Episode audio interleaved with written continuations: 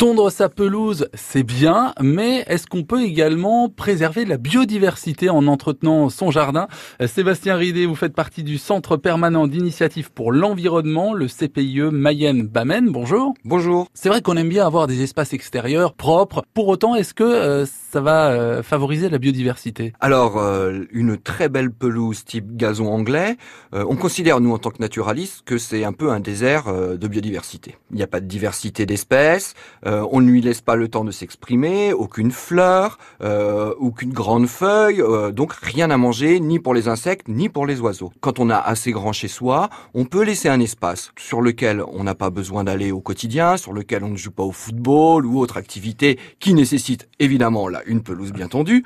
Mais si vous avez des recoins et des espaces dont vous ne vous servez pas, partager cet espace avec la biodiversité en laissant pousser ces herbes folles. L'idée de cette gestion, c'est on laisse pousser au printemps et tout l'été, et à la fin de l'été, début d'automne, quand les cycles de toutes les espèces sont terminés, on repasse un petit coup de tondeuse pour éviter qu'à un moment ou à un autre, on se laisse envahir. Mais qu'est-ce que ça va m'apporter à moi de euh, laisser de la biodiversité s'exprimer au fond de mon jardin? Peut-être que vous serez heureux, vous, en tant que citoyen, de participer un petit peu à la préservation de la biodiversité sur notre planète. L'éco-geste, c'est donc de laisser un petit coin d'herbe folle dans, au fond de votre jardin. Ça n'a pas besoin d'être très grand d'ailleurs. Ah non, vous pouvez faire ça euh, sur euh, seulement un mètre carré si vous n'avez pas très grand. Et euh, plus l'espace sera grand, plus évidemment vous pourrez en accueillir. Un mètre carré suffit. Et ça vous fera ça de moins attendre. Et ça, c'est pas mal. Merci Sébastien. Vous réécoutez l'éco-geste sur francebleu.fr.